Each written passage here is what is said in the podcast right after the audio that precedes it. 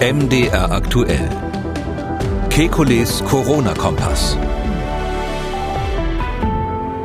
Donnerstag, 11. Juni, diese Ausgabe unseres Podcasts mit folgenden Themen. Klare oder unklare Lage bei Kindern. Der Druck, dass alle wieder in die Schule gehen können, ist groß. Darf man dem nachgeben? Wir schauen mal, was die Fakten dazu sind. Dann, wie weiter mit Hydroxychloroquin? Fachjournale wie Lancet haben Veröffentlichungen wieder zurückgezogen. Dort war ja angeblich nachgewiesen worden, dass es bei der Behandlung mit dem Malariamittel zu vorzeitigen Todesfällen kommt. Und inhaltlich gleich daran anschließend äh, heißt das, dass wir uns auf wissenschaftliche Studien nicht mehr verlassen können, weil nicht mehr Sorgsamkeit das oberste Gebot bei Veröffentlichungen ist, sondern weil alles einfach nur schnell, schnell gehen soll. Wir wollen helfen, die vielen Meldungen rund um das neuartige Coronavirus einzuordnen und wir beantworten Ihre Fragen. Ich bin Tim Deisinger, Redakteur, Moderator bei MD Aktuell und Einschätzungen holen wir ein, wie immer, beim renommierten Virologen und Epidemiologen Alexander Kikoli.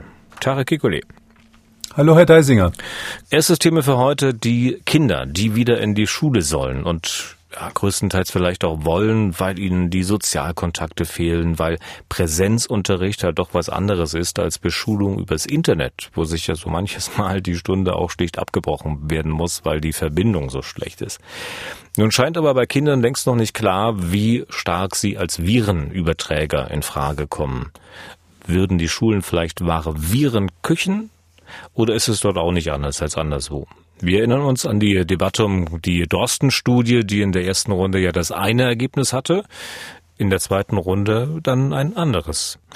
Herr Kikoli, vielleicht können wir mal versuchen zusammenzutragen, was es an Fakten dazu gibt. Gibt es überhaupt welche, die die Bezeichnung Fakt verdienen? Ja, das, wir haben richtige Fakten, und wir wissen noch nicht genau, wie wir sie interpretieren sollen. Es ist schon lange bekannt, mal von diesem neuen Virus, von diesem, von dieser Erkrankung Covid-19, dass der Erreger tatsächlich bei Kindern im Rachen vorkommt. Also das ist ohne Frage klar. Das gab schon chinesische Daten dazu und dass manche Kinder eben auch eine hohe Konzentration von diesem Virus haben und ausscheiden. Daraus schließt man natürlich dann logischerweise, dass sie auch ansteckend sein sollten, aber ob das dann in der Praxis so ist, hängt natürlich davon ab, wie viel von diesem Virus sie wirklich in der Umgebung verteilen, äh, wie lange sie das Virus ausschalten, ausscheiden, wie, wie man sich verhält und dann natürlich die, die kritische Frage, sind sie denn nun genauso ansteckend wie Erwachsene? Weil da wissen wir relativ genau, wie ansteckend das Virus ist. Da haben wir ja dieses R0, mit dem wir das ungefähr messen können. Oder sind sie vielleicht weniger ansteckend? Das wäre ja für die Gesamtbetrachtung extrem wichtig. Also da müssen wir sozusagen die große Gruppe der Kinder statistisch vergleichen mit der großen Gruppe der Erwachsenen und gucken, gibt es da einen Unterschied. Und an dieser entscheidenden Frage, also ob es einen grundsätzlichen Unterschied gibt, das ist die Gretchenfrage, da haben wir immer noch ein Fragezeichen dran. Wir blicken auf die Influenza zurück. Das ist schon bekannt aus alten Influenza-Epidemien, also Grippe. Da ist es so, dass die Kinder definitiv mindestens so ansteckend sind wie Erwachsene und ganz wichtige Motoren der pandemischen Verbreitung waren. Da gibt es ganz, ganz viele Studien dazu und drum wurden ja in Deutschland dann auch früh, relativ frühzeitig die Kitas und Schulen geschlossen. Dann kriege ich aber heute, und vielleicht bin ich da auch nicht der Einzige, etwas nicht ganz zusammen. Der äh, Virologe Professor Jonas Schmidt-Chanasit vom Bernhard-Nocht-Institut für Truppenmedizin, der lässt sich heute in der Bildzeitung zitieren äh, mit dem Satz, ist sogar, glaube ich, die Überschrift, unter Zehnjährige, die verbreiten das Virus nicht. Das hätten internationale Studien gezeigt. Äh, wenn ich Sie jetzt recht verstanden habe, dann habe ich da zumindest ein äh, Fragezeichen. Gibt denn die Datenlage so eine Aussage hier? Also, ähm, wir müssen ja in Deutschland immer vorsichtig sein, wenn wir über Kollegen reden und dann auch noch über Zitate aus der Bildzeitung. Ähm, deshalb sage ich mal, erstens, Herr Schmidt-Schanasit ist ein sehr geschätzter, toller Virologe aus Hamburg und ich bin sicher, dass das, was er da gemeint hat, richtig ist. Ich habe mir die zwei Studien, auf die er sich bezogen hat, also so schreibt es zumindest die Bild. Er hätte da zwei Studien ähm, genannt, die seines Erachtens da den Beweis äh, dafür erbringen, dass äh, bis Zehnjährige nicht keine Rolle spielen bei der äh, Verbreitung des neuen Virus.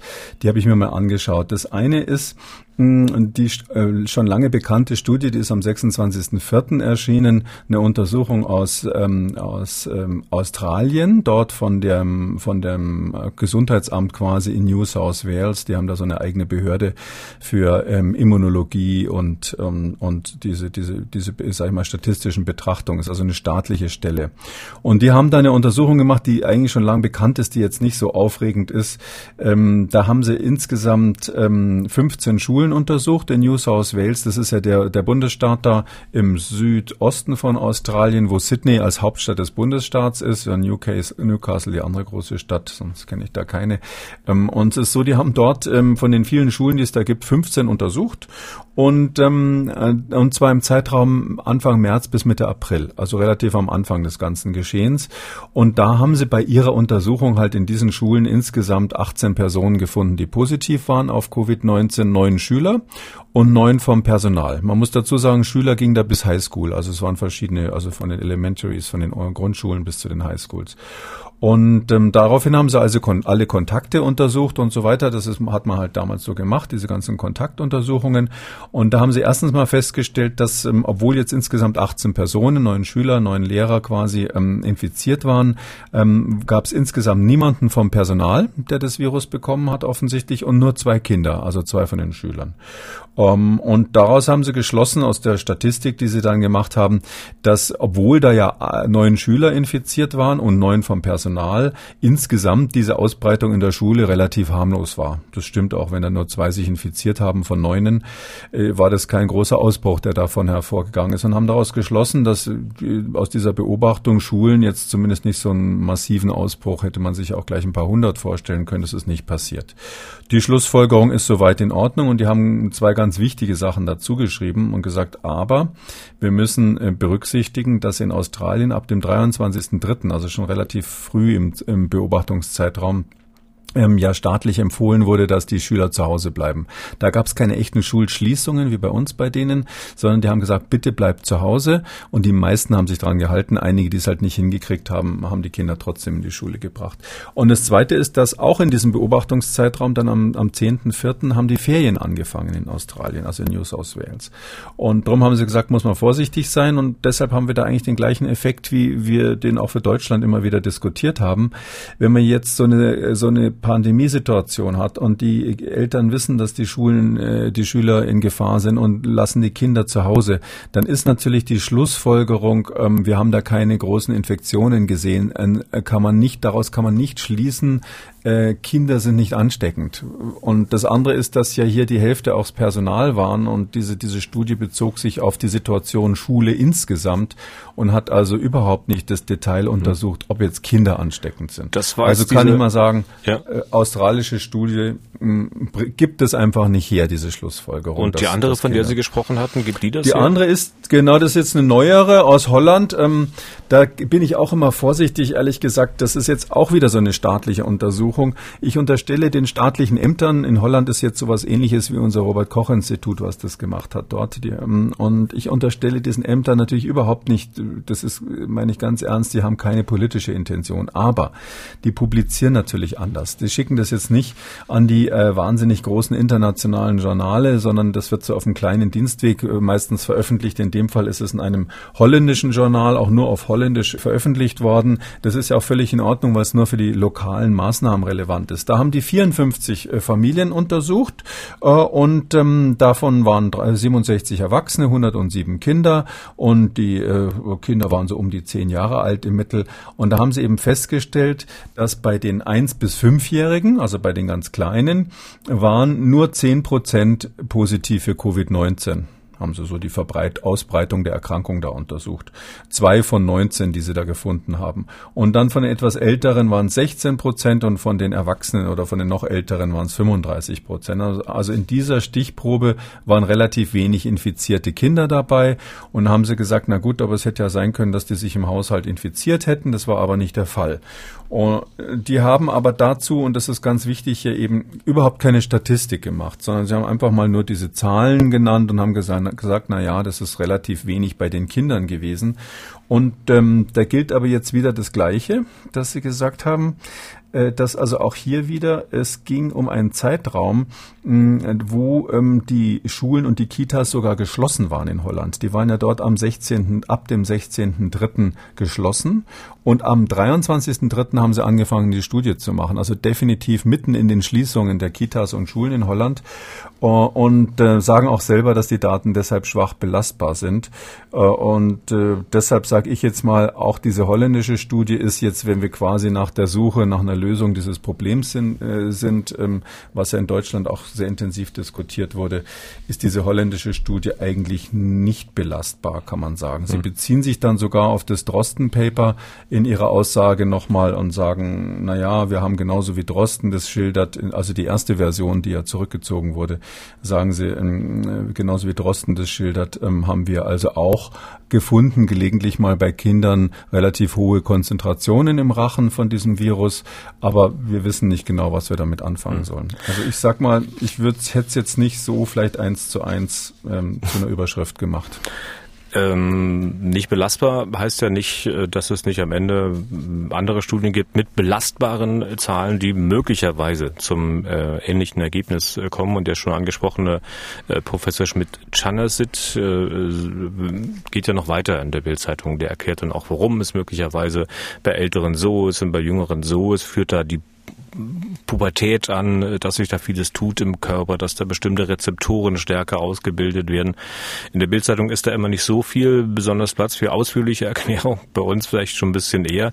Ähm, kann das damit zusammenhängen? Könnte das dann, also wenn irgendwann mal äh, belastbare Studien sowas hergäben, also rein theoretisch ist das alles möglich. Ich kenne keine Daten, die das stützen. Also wir kennen einen Rezeptor, wo das Virus andockt. Das ist dieser berühmte ACE2-Rezeptor. Der ist bei Kindern definitiv vorhanden, ähm, weil sonst hätte man ja schon von Anfang an da äh, einen ganz anderen Verdacht haben können. Ähm, also äh, ich kenne jetzt, ich, ich weiß nicht, worauf er sich da bezieht, muss ich ganz ehrlich sagen. Okay. Aber wie auch immer, aus all diesen Erkenntnissen oder auch Nichterkenntnissen müssen ja Verantwortliche auch in der Politik irgendwie irgendeine Entscheidung formulieren. Also Kinder sollen zu Hause bleiben oder Kinder sollen alle wieder in die Schule, so schnell wie möglich, so langsam wie möglich. Es gibt viele Varianten und äh, es geht auch um Entscheidungen, wie der Alltag an der Schule organisatorisch, wie er logistisch gehandelt werden sollte. Kann man denn aus den vorliegenden wissenschaftlichen Erkenntnissen tatsächlich praktische Schlussfolgerungen ziehen? Ich glaube, dass die jetzigen Daten ähm, und das hat ähm, Christian Drosten in, in der jetzt ähm, wirklich als Preprint ja zum ersten Mal offiziell vorgestern veröffentlichten Studie, da hat er das jetzt sozusagen alles nach den Regeln der Kunst gemacht. Das ist nicht über Twitter, sondern auf dem offiziellen Preprint-Server ist diese neue Version jetzt. Ähm, darum habe ich sie mir auch dann mal im Detail angesehen. Äh, da hat er eigentlich recht. Er sagt, ähm, in der Zusammenfassung sagt er von seiner jetzt offiziell äh, veröffentlichten äh, Version, sagt er, es deutet hier wenig darauf hin, auf, aufgrund seiner Daten, es deutet wenig darauf hin, dass es einen Unterschied gibt zwischen Jungen und Alten bei der Viruskonzentration. Also das, so kann man es unterschreiben. Also wir haben bis jetzt eigentlich ähm, und das ist auch sonst überall so. Wir haben bis jetzt eigentlich keinen Hinweis darauf, der irgendwie handfest ist, dass die äh, Ausscheidung des Virus bei Kindern anders wäre. Es gibt äh, epidemiologische Daten, die so ein bisschen schwer zu verstehen sind, aber im Ergebnis ist es so, wir, wir wissen letztlich nicht genau, äh, also wir haben keine Daten, die einen Unterschied begründen würden. Ähm, da gibt's ja außer der, äh, der Drosten-Studie, die ist ja ähm, vorgestern jetzt sozusagen zum ersten Mal offiziell als Preprint erschienen, Vielleicht kann ich da nochmal sagen, da ist sehr genau drauf eingegangen worden. Jetzt ähm, äh, auf das Problem, was wir schon mal angesprochen hatten, dass da verschiedene Analysegeräte verwendet wurden zu verschiedenen Zeitpunkten, ähm, dass ähm, verschiedene Methoden äh, verwendet wurden, wie die Abstriche gemacht wurden, dass die Proben zu unterschiedlichen Zeitpunkten genommen wurden.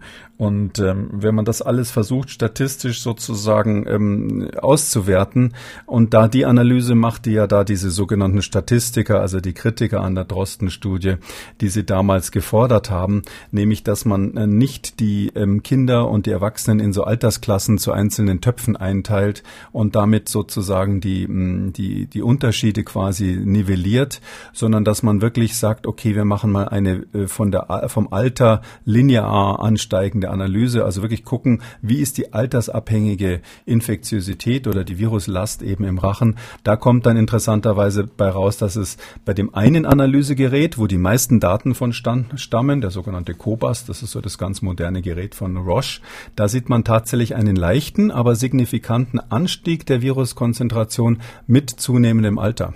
Also dass je älter, desto mehr Virus. Das ist aber nur ein ganz leichter Anstieg und nur mit einem Gerät. Und mit dem anderen Gerät sieht man den Unterschied nicht, nicht in dieser Weise. So. Und jetzt hat ähm, Christian Drosten und sein Team haben sich echt Mühe gemacht, also lang zu diskutieren, warum dieser Anstieg möglicherweise nichts zu bedeuten hat, den Sie da sehen. Da gibt es eben viele Gründe, wie, wie das untersucht wurde, welche Proben wann aus welchem Labor kamen. Ich will da nicht drauf eingehen, weil das ist ein Preprint und das wird ja jetzt eingereicht und da gibt es dann Leute, die sich da ganz professionell mit auseinandersetzen und ganz ins Detail gehen. Äh, er selber hat jetzt den wichtigen Satz gemacht, äh, dass sie aus, aus den Daten keine statistischen Claims, also keine statistischen Rückschlüsse ziehen. Und das heißt eigentlich im Grunde genommen, wir sehen selber, dass die Daten so viele Fragezeichen haben, dass wir vorsichtig sind, diesmal vorsichtig sind mhm. mit der Interpretation. Finde ich genau richtig so. Da bin ich dafür einfach abzuwarten, was die endgültige Publikation dann bringt. Und das andere ist leider auch ein Preprint am gleichen Tag vorgestern erschienen, aber ganz interessant, weil das nämlich statistisch ist, eine Arbeit aus Japan. Und die haben verglichen ähm, ähm die Situation, die, die Zahlen von Covid-19 Sterblichkeit Zeit in Italien, in Spanien und in Japan. In Italien und Spanien gab es ja sehr viele Fälle, in Japan wesentlich weniger, aber auch relevant viele Tote. Und das Interessante ist, obwohl die Sterblichkeiten so unterschiedlich sind, ist die Altersverteilung erstaunlich ähnlich. Und da haben die gesagt, Moment mal, das ist ja erstaunlich, so unterschiedliche Mengen absolut gesehen, aber die Altersverteilung sieht genau gleich aus, nämlich, das wissen wir ja, die Alten besonders häufig sterben. Und das haben sie dann mit äh, drei verschiedenen statistischen Modellen durchgerechnet und haben in einem Modell angenommen, ähm, dass die Sterblichkeit unterschiedlich sein könnte. Also altersabhängige unterschiedliche Sterblichkeit, sage ich mal, die Hörer dieses Podcasts sagen, na klar ist das so. Das wurde auch statistisch hier nochmal belegt, dass das der Fall ist. Zweitens haben sie aber auch als ähm, Variante drüber gelegt, dass sie gesagt haben, äh, kann es nicht sein, dass der Anteil der symptomatischen unterschiedlich ist zwischen jung und alt. Und da ist es auch so, dass die Zahlen, die man da hat in diesem statistischen Modell, ganz klar passen zu der Annahme, dass also die symptomatischen Fälle bei Erwachsenen viel häufiger sind als bei Kindern. Also dass die Kinder häufiger asymptomatische Symptome haben. Und dann haben sie eine dritte Variante drüber gelegt und das ist jetzt das aus meiner Sicht äh, spannende Ergebnis. Jetzt haben sie gesagt, jetzt nehmen wir mal an, dass die altersabhängig eine unterschiedliche Empfänglichkeit für das Virus hätten. Also die Frage, sind Kinder genauso leicht zu infizieren wie Erwachsene? Ähm, und um die geht's ja hier bei den Kitas auch. Und da war es eben so, wenn man diese Annahme macht, dann passt das Modell überhaupt nicht mehr zusammen zusammen. Da kommt totaler Unsinn raus. Und das heißt bei so statistischen Analysen immer, diese Annahme stimmt nicht. Oder anders gesagt, wir müssen davon ausgehen, dass Kinder aufgrund dieser statistischen Analyse in jedem Alter im Prinzip gleich empfänglich für eine Virusinfektion sind. Okay. Machen wir einen Punkt und kommen äh, zum nächsten Thema. Sie haben ja vorhin schon quasi den roten Teppich für dieses Thema ausgerollt, als Sie von Leuten gesprochen haben, die sich dann mit diesen Preprints, mit diesen Veröffentlichungen professionell auseinandersetzen. Unser Thema soll mal sein Hydroxychloroquin, Malariamittel, auf das mal große Hoffnung gesetzt wurde, dass es auch bei Covid-19 hilft. Hoffnung bis eine Studie scheinbar nachwies, dass es zu vorzeitigen Todesfällen kommt, wenn man dieses Mittel anwendet. Daraufhin wurde wurden viele andere Studien abgebrochen oder ausgesetzt. Und vor kurzem aber die Nachricht, dass das Fachjournal Lancet, also die Leute dort, die sich professionell damit auseinandersetzen, dass das Fachjournal Lancet diese Studie zurückzieht wegen Mängeln, die den Gutachtern von Lancet wohl entgangen waren helle Aufregung daraufhin in der Wissenschaft. Und ja, nun kommt ein zweites Blatt, nämlich das New England Journal of Medicine und zieht auch Veröffentlichungen äh, zurück und entschuldigt sich. Äh, Herr Kikuli, das mit Lancet war ja schon ein ziemlicher Hammer, aber das offenbar, dass das kein Einzelfall ist, äh, ja, wie muss man denn das nennen? Man muss ganz klar sagen, dass das, was wir hier in Deutschland immer so in den, in den Schlagzeilen haben, ja, äh, wie ist es jetzt mit den Kindern, stimmt das jetzt, stimmt jetzt die Drosten-Studie oder nicht, stimmt die zweite Version dann vielleicht, das ist international gesehen ein, ein Nebenschauplatz, ein, höchstens ein Sturm im Wasserglas.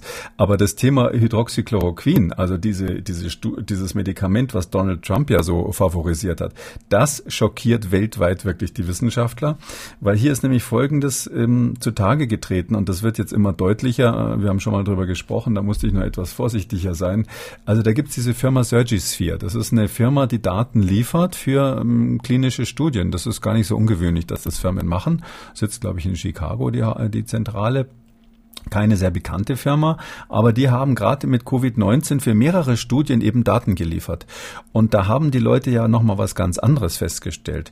Nicht, dass die vielleicht zu schnell losgaloppiert sind mit Resultaten oder irgendwelche Pressekonferenzen zu früh gemacht haben. Nein, die haben die Daten höchstwahrscheinlich, kann man hier an der Stelle sagen, gefälscht, weil die Daten waren so, so perfekt, hatten so viele Details, waren so stimmig, dass man sagen musste, also das kann kaum so sein. Und daraufhin haben ähm, interessanterweise ähm, als erstes auch ähm, externe ähm, aufmerksame Wissenschaftler im Internet darauf hingewiesen, wir, wir wollen mal, wir wollen mal die Originaldaten sehen. Ist also so ähnlich gelaufen eigentlich wie bei der Drosten-Studie, dass sich jetzt ganz Unbeteiligte erstmal mal da hingesetzt haben und eine Analyse geschrieben haben und das zu Lancet geschickt haben. Und daraufhin ist dann so nach und nach die äh, Kontrolle angelaufen und dann hat man festgestellt, die geben ihre Daten einfach nicht raus, diese Surgisphere-Leute. Das ist unglaublich. Also normalerweise sagt man, na klar, hier sind die Daten, schaut sie euch an. Aber nein, das ist bis heute nicht geschehen. Und dann stellte sich immer heraus, dass es eine weitere Studie gab, eben im New England Journal äh, of Medicine. Das ist nochmal so eine der absoluten obersten Instanzen, wo man überhaupt was publizieren kann in der Medizin. Und da gibt's diese andere Studie über diese, über diese Angiotensin-Converting-Enzyme, über diese ACE-Inhibitoren geht es um Blutdruckregulation. Und auch da ähm, es gab es eben eine Studie, wo diese Surgisphere-Daten verwendet wurden.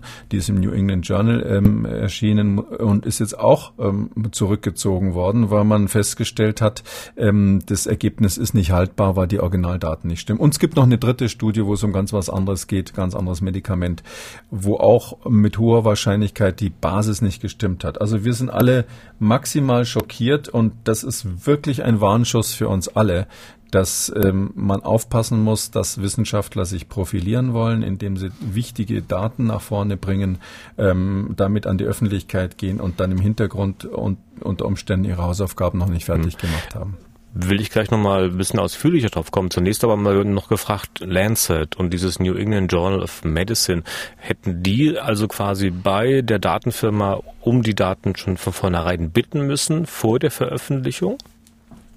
Ja, das ist eine Entscheidung der sogenannten Gutachter, der Reviewer. Also ähm, wenn man sowas kriegt, ähm, ich kriege ja auch relativ oft so Anfragen, wo ich dann relativ schnell in diesem Zusammenhang steht dann immer dabei, das muss ganz, ganz schnell gehen, ja, ein, ein Ergebnis liefern muss. Na klar, können Sie dann als Gutachter, können Sie dann dem Journal sagen, die Daten verstehe ich so nicht, da sind mir zu viele Fragezeichen, ich hätte gerne die Originaldaten. Dann ist das üblicherweise so, dass das Journal die Autoren anschreibt und sagt, einer der Gutachter will die Originaldaten haben. Ähm, in der Regel äh, wird es dann auch alles so gemacht. Es gibt paar Ausnahmen bei Zulassung von Medikamenten und so, wo, wo es dann Betriebsgeheimnisse auch gibt. Ähm, aber ich muss jetzt sagen, ganz ehrlich gesagt, wenn ich als Gutachter so eine unter Zeitdruck stehe und ich sehe da so eine riesen Statistik und die Auswertung selber ist ja schon richtig kompliziert, ähm, dass man dann erkennt, dass da sozusagen die Daten poliert wurden, also zu perfekt sind da muss man schon misstrauisch sein von vornherein. Also wenn man da nicht so ein Grundmisstrauen den Autoren gegenüber hat, und das waren ja hier ganz tolle Autoren, die das gemacht haben, nur die Datenlieferanten waren das Problem, da, so weit geht man bei Kollegen nicht. Also jetzt zu vermuten, dass da jemand, ich sag's mal so offen, was gefälscht hat, also diese, die, das Gutachter sind ja keine Kriminalpolizisten. Also darum würde ich die da ein bisschen entschuldigen. Die standen unter Zeitdruck. Klar hätten sie es merken können, aber das ist dann vielleicht für aus meiner Sicht ist das so ein bisschen was so, so ein Thema von Schwarmintelligenz. Ja, wenn da vier Gutachter sitzen oder drei manchmal nur, äh, klar übersehen die was. Aber mhm. wenn sie es dann publizieren, dann findet irgendeiner die Fehler. Ja, es muss ja nicht unbedingt Misstrauen sein, was man jetzt einführen muss, aber man kann könnte ja zum Standard machen, dass so eine Datenabfrage Nach den Originaldaten quasi immer gemacht wird? Oder ist der Aufwand viel zu riesengroß also für solche Sachen? Also ich weiß, dass ähm, zum Beispiel Nature, das ist ein anderes Journal, mhm. äh, und äh, da ist es so, dass die ganz häufig sagen, wir wollen die Daten gleich von vornherein sehen. Und das war ja auch bei der Drosten-Studie so, dass mehrere Statistiker sich beschwert haben, dass die Originaldaten nicht herausgegeben wurden. Also diese Originalmessungen, weil die auch den Verdacht hatten, dass diese Messungen möglicherweise so stark fehlerbehaftet sind, ähm, äh, dass man diese Resultate nicht rausziehen kann. Da war es aber eine Situation, dass es ja noch gar nicht im Begutachtungsprozess war. Also ich glaube, das würde die Verfahren halt wahnsinnig verlangsamen. Wenn Sie, Sie müssen sich vorstellen, das sind Unmengen. Dann haben Sie irgendwie, das waren ja Krankenhäuser zum Teil in Afrika, zum Teil in Asien, zum Teil in den USA, die verglichen wurden. Da müssen Sie von jedem einzelnen Krankenhaus da die Patientennummern, da müssen die anonymisiert werden, damit die rausgegeben werden dürfen. Ähm, das ist ein komplexer Prozess und das würde, glaube ich, das Verfahren sprengen, wenn man jetzt bei, gerade bei so klinischen äh, Statistiken, ähm, dass, wenn man da verlangen würde, dass der Gutachter sich wirklich die Originaldaten hm. anguckt. Aber ich meine, die Auswirkungen. Die machen das ja alles umsonst, muss ich noch sagen. Die Gutachter arbeiten ja. alle umsonst an der Stelle und anonym. Man weiß hinterher nicht genau, wer es war. Also die Journals wissen es schon, aber sonst weiß es keiner. Also, boah, das ist, äh, ich glaube, das wäre eine Überforderung des Prozesses. Aber die Auswirkungen sind doch so enorm. Ich kann mich noch erinnern, wir beide hatten darüber gesprochen, über die Blutdrucksenker.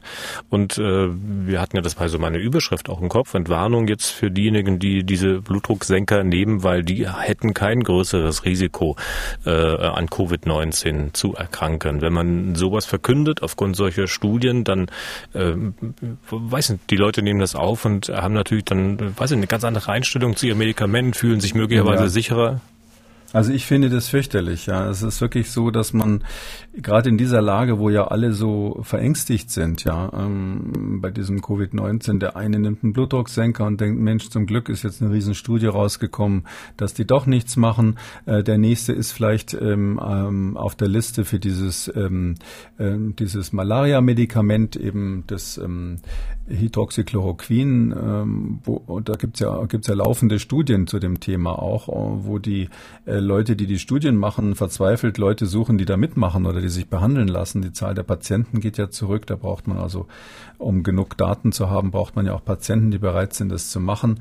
Und deshalb ist das wahnsinnig wichtig. Oder eben bei uns die Frage der Schulschließungen. Die Eltern haben wahnsinnig Angst, ihre Kinder dann in die Schulen zu, zu geben, dass sie sich dort anstecken. Und da gibt's dann die, die eine Studie, die das sagt und die andere, die das sagt. Und eine wird wieder zurückgezogen und so weiter. Also ich glaube, es wäre natürlich toll, wenn wir diesen Prozess ähm, ein bisschen systematisieren würden. Da gibt's ähm, ja auch Vorschläge. Ähm, ich glaube aber, dass wir bei den Preprints können wir sicher einiges machen, dass man das sauber macht, ähm, dass man die sauber veröffentlicht. Ähm, ich glaube aber, wenn es einmal in Lancet oder New England Journal ist, das müssen Sie sich so vorstellen, das wäre so, als wenn äh, die Süddeutsche Zeitung, die FAZ und die New York Times die gleiche Schlagzeile haben. Also lauter sehr, vermeintlich sehr seriöse Zeitungen. Und wenn das da drinnen steht und Sie sagen, Mensch, die haben das recherchiert, das muss doch dann stimmen, ähm, mehr, mehr kann man eigentlich nicht, höher geht's eigentlich nicht. Und ähm, dass diese Daten falsch sind, das hat uns alle schockiert. Also da wird man sicher überlegen müssen, wie Sie sagen, wie man da vielleicht noch einen Kontrollprozess einzieht. Aber ich glaube, den Gutachtern, das sage ich mal so aus eigener Eigennutz auch ein bisschen, also wenn Sie jetzt sowas auf den Tisch kriegen würden, wo Sie die Originaldaten äh, checken müssen, dann würden Sie sagen, nee, danke dazu, dafür habe ich keine Zeit. Ja, da sitzen Sie ja zwei Wochen, machen das alles gratis und müssen Ihre andere, andere Arbeit stehen lassen. Da müsste man das irgendwie anders machen. Da müssen die bezahlt werden. Das müssten professionelle Institute sein, die das prüfen. Aber ich glaube, das ist im normalen Wissenschaftsbetrieb brauchen sie auch eine, einen Rest Vertrauen in die Dinge, die da stehen. Okay, das ist äh, die eine Sache. Wenn eine Firma wie diese Datenfirma da, ich sag mal, Beschiss macht, von dem sie als äh, Gutachter nichts ahnen können. Nun gibt's aber, und das hatten wir jetzt andeutungsweise schon angesprochen, natürlich auch Situationen, äh, dass man mit Daten in die Öffentlichkeit geht, obwohl man weiß, äh, dass äh, die Methode, mit der man es ausgewertet hat, relativ schlecht ist. Äh, hat auch ähm, Professor Gerd Antes, das ist ein Mathematiker derzeit in Freiburg, in einem längeren Interview auch nochmal ähm, selbst so gesagt, hat sich da auf die Drosten Studie bezogen, hat gesagt, es sei generell ein Unding, in so einer sensiblen Situation mit einer so relevanten Aussage an die Öffentlichkeit zu gehen. Die Frage ist ja, warum tut man es dann aber trotzdem? Tja, also man muss sagen, Gerd Antes ist ja ist, ist so ein ist so ein der ist nicht nur Biometriker, also jemand, der sich so mit ähm, medizinischen Daten befasst, sondern der ist auch Mitbegründer dieses deutschen Netzwerks für evidenzbasierte Medizin. Evidenzbasierte Medizin heißt letztlich, dass wir versuchen in der Medizin die ja auch eine Erfahrungswissenschaft ist, wirklich nur noch die knallharten Fakten zählen zu lassen. Und da ist er ein Leuchtturm für dieses Thema. Der ist um die 70 Jahre alt schon. Und ähm, der hat da ähm, natürlich äh, ziemlich laut auf den Tisch gehaut. Ja, also ähm, das ist so, ich glaube, die, wir hatten ja hier die Diskussion, ja, wenn jetzt diskutiert wird, ähm, äh, Ihre Frage ist, warum tut man's? Also die, ich stelle mir das so vor, wenn jetzt hier diskutiert wird, Schulen schließen ja oder nein ähm, oder andere politische wichtige Entscheidungen im Raum stehen. Und Sie von allen Seiten als Wissenschaftler Druck haben. Mensch, sag doch mal, was da rausgekommen ist und wir wollen das wissen. Und Sie haben natürlich auch selber, äh, äh, sage ich mal, so ein Gefühl, was wahrscheinlich im Labor rauskommen wird. Ja, der Wissenschaftler glaubt ja an so ein bestimmtes Ergebnis seiner Daten normalerweise. Klar, wir sind immer bereit, uns widerlegen zu lassen, aber man hat schon eine Arbeitshypothese letztlich, wenn man arbeitet dass einem das dann mal rausrutscht, zu sagen, also ich glaube eher, dass es in die Richtung geht. Aber ich dachte, das, das heißt Wissenschaft und nicht Glaubenschaft oder so ähnlich. Also ganz ehrlich gesagt, also mm, das ist, da müssen Sie diejenigen fragen, natürlich, die da ähm, und deren Psychologie fragen, die da so vorgeprescht sind. Also ähm, äh, ich ähm, finde tatsächlich, das Minimum, was man machen muss, ist sauber veröffentlichen. Und dazu hat ja auch Herr Antes sich ganz klar geäußert. Er hat gesagt, wir müssen die Veröffentlichungsprozedur ein bisschen besser schematisieren. Ich bin eigentlich äh, höchst vorsichtig immer, wenn etwas nur ein Preprint ist. Wir sagen es auch hier in diesem Podcast immer klipp und klar dazu. Und es gibt ja davor noch die Stufe, dass Leute was äh, seit neuerdings auch über Twitter veröffentlichen. Und ähm, da muss man einfach sagen, also in der Wissenschaft würde ich mir schon wünschen, dass, dass, dass man zumindest immer dazu schreibt, in welchem Stadium der, ähm, der, sage ich mal, Glaubwürdigkeit etwas ist. Und dann ist natürlich auch Frage der Wissenschaftsjournalisten, wie sie was aufnehmen, nicht? Wenn wenn dann die New York Times aus irgendeinem einem äh, Tweet bei Twitter und, und einem angehängten Dokument dann plötzlich eine Überschrift macht, dann sind Sie als Wissenschaftler natürlich auch relativ hilflos. dann müssen Sie das wieder einfangen. Also ich glaube, wir kommen da, wir kommen da nur weiter, wenn die, wenn die Wissenschaftler selber sagen, wir sind jetzt eisern, wir sagen erstmal nix und wir, wir lassen das, wir publizieren das und wir schreiben einfach wir schicken das auf den Preprint-Server, da steht ja jedes Mal riesengroß drüber. Achtung, das ist ein Preprint, bitte nicht für politische Entscheidungen nutzen, bitte bei Zitierung immer schreiben, in der Presse vor allem, dass das vorläufige Daten sind. Und mehr kann der Wissenschaftler dann eigentlich nicht machen, als wenn er, wenn er das korrekt macht. Das ist, wenn der Druck von außen kommt, wenn es so eine Art Zeitdruck gibt, wie in dieser jetzigen Situation. Aber ich will zum Schluss noch eine Frage stellen, weil Sie das auch vorhin schon mal so ein bisschen angedeutet hatten. Ist das nur Zeitdruck oder spielen da andere Dinge eine Rolle? Oder konkret gefragt, wie ist das eigentlich mit der Eitelkeit bei Wissenschaftlern? Ich meine, bei Medien spielt das ja oft eine Rolle, dass man hm. sagen kann, also ich hatte die Story zuerst. Wie ist denn das in Ihrer Zunft? Also ähm, da werden Sie mich jetzt nicht dazu verleiten, über andere Wissenschaftler was zu sagen. Aber ich kann Ihnen über, über mich einfach selber was sagen. Ich mache ja schon lange keine molekularbiologische Grundlagenforschung mehr. Die Zeit habe ich am Max-Planck-Institut gehabt. Aber äh, aus, äh, darum berichte ich hier jetzt so ein bisschen aus der Vergangenheit. Da sind Sie wahnsinnig eitel. Und zwar, ähm, es ist einfach, der Wissenschaftler will einfach Recht haben. Das ist so sein Sport. Und der ähm, streitet sich auch wahnsinnig gerne mit seinen Kollegen bei den Konferenzen, das ist, das ist so wie zwei Schachspieler. Und einer, natürlich will da jeder gewinnen. Und gewinnen in der Wissenschaft heißt im Grunde genommen, dass äh, ihre Theorie da richtig war und die vom anderen eventuell dann falsch. Drum sind die auf dieser Ebene, auf dieser besonderen Ebene, jetzt nicht so, so wie vielleicht Fotomodels, aber auf der besonderen Ebene des Rechthabens sind Wissenschaftler meines Erachtens, wenn ich von mir ausgehe, sage ich ganz ehrlich, eitel, ja. Und das tut jedem weh, mich eingeschlossen. Wenn Nein. mir jetzt einer sagen würde, da und da hast du dich geirrt, ähm, äh, das würde mir persönlich äh, Zähneknirschen verursachen. Das ist einfach so. Das ist der Berufssport. Aber es gibt noch einen anderen Aspekt, den, den ich schon auch erwähnen will. Das hat auch irrsinnig viel mit Geld zu tun. Wenn Sie derjenige sind, der überall in den Medien ist und der vielleicht Politikberatung macht und der dies und das äh, äh sozusagen äh, beeinflusst, dann können Sie auch beeinflussen, ganz konkret, ja, dieses Forschungsgebiet ist wichtig, dafür muss es jetzt Forschungsmittel geben.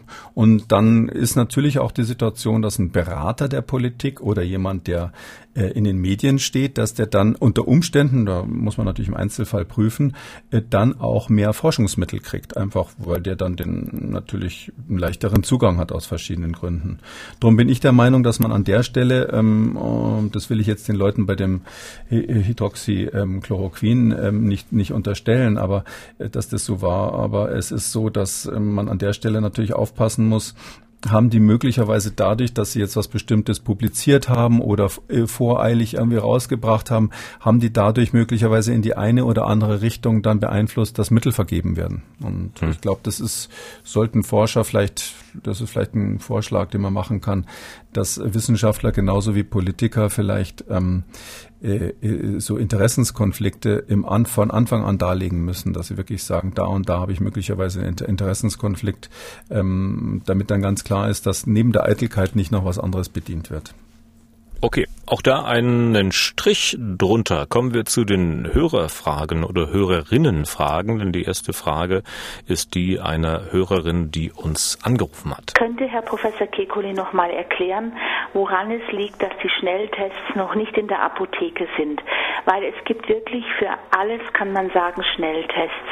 Selbst für Chlamydien, für sämtliche Nieren- und Blasenproblematiken, selbst für Zecken, wenn man wissen will, ob der Borreliose hat. Es gibt für alles Tests.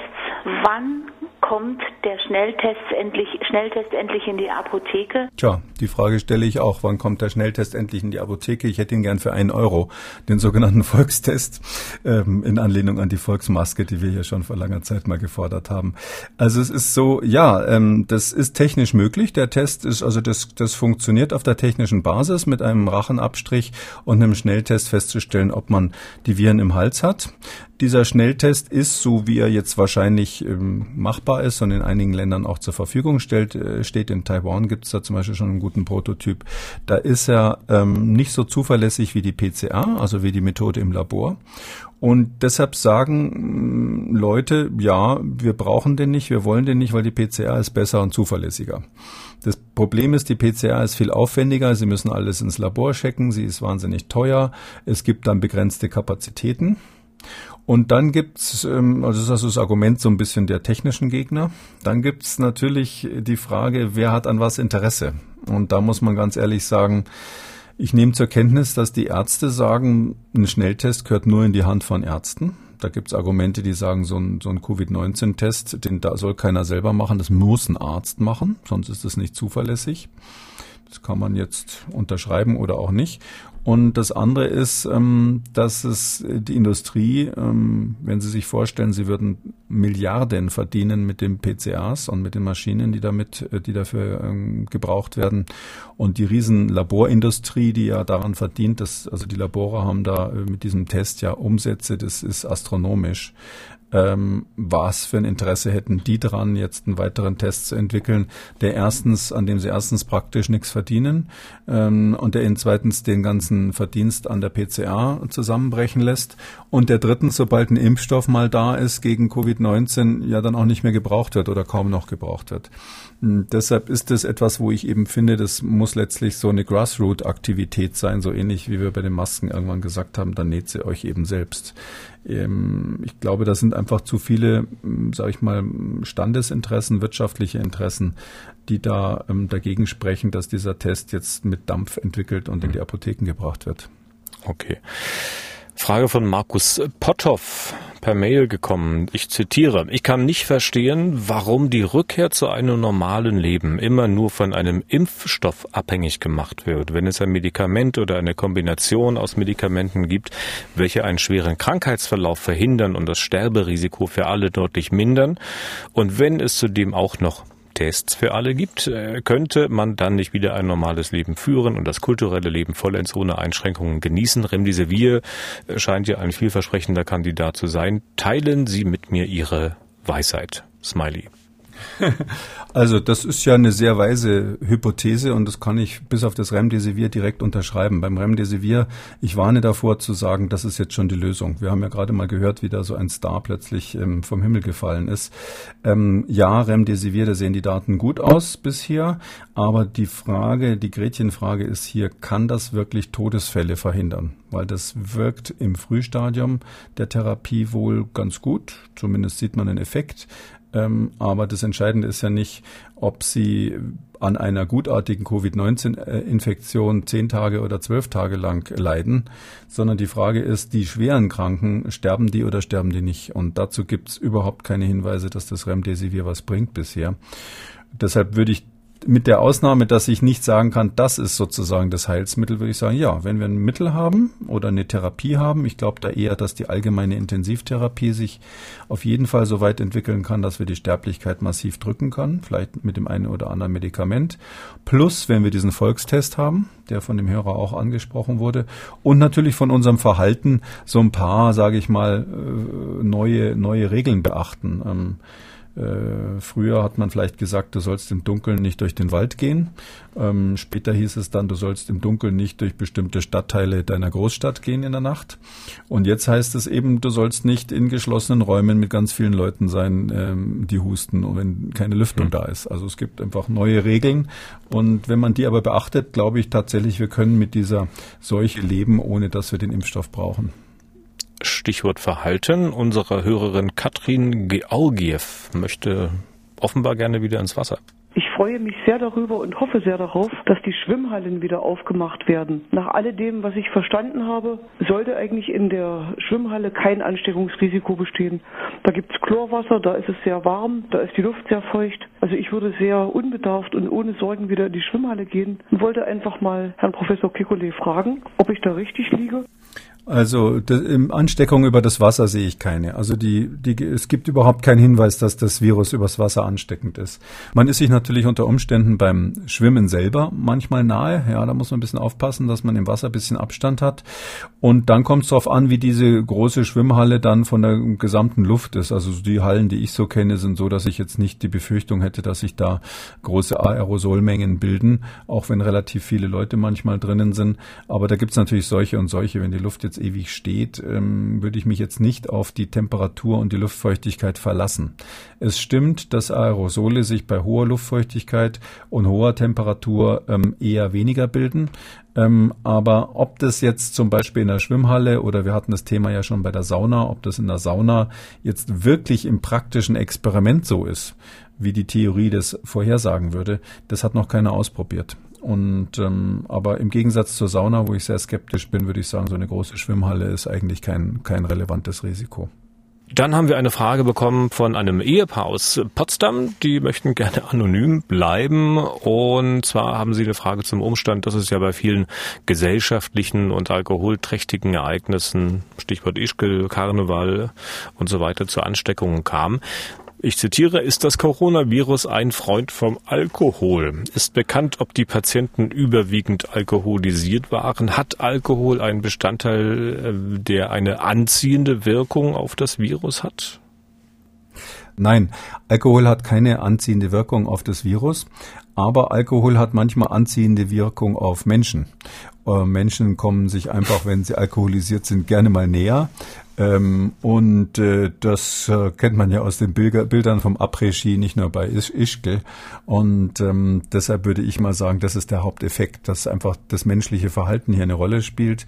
Ähm, Viren können ja unser Verhalten in perfekter Weise ausnutzen. Und praktisch alle Viren, die sich an den Menschen gut angepasst haben, haben irgendwelche menschlichen, sogenannten menschlichen Schwächen ausgenutzt, um sich besonders gut zu verbreiten. Und das ist auch hier der Fall. Und dann hat uns noch angerufen Herr Klitsch, der möchte nicht wie die Dame vorhin wieder äh, ins Wasser oder baden gehen, sondern er möchte offenbar singen. Ich bin Mitglied des Volkschors Schmölln und würde ganz gerne mal fragen, wir haben vor, unseren Chor mit Plastevisieren auszustatten. Wie groß ist dann das Ansteckungsrisiko, wenn wir unter diesen Plastischilden singen?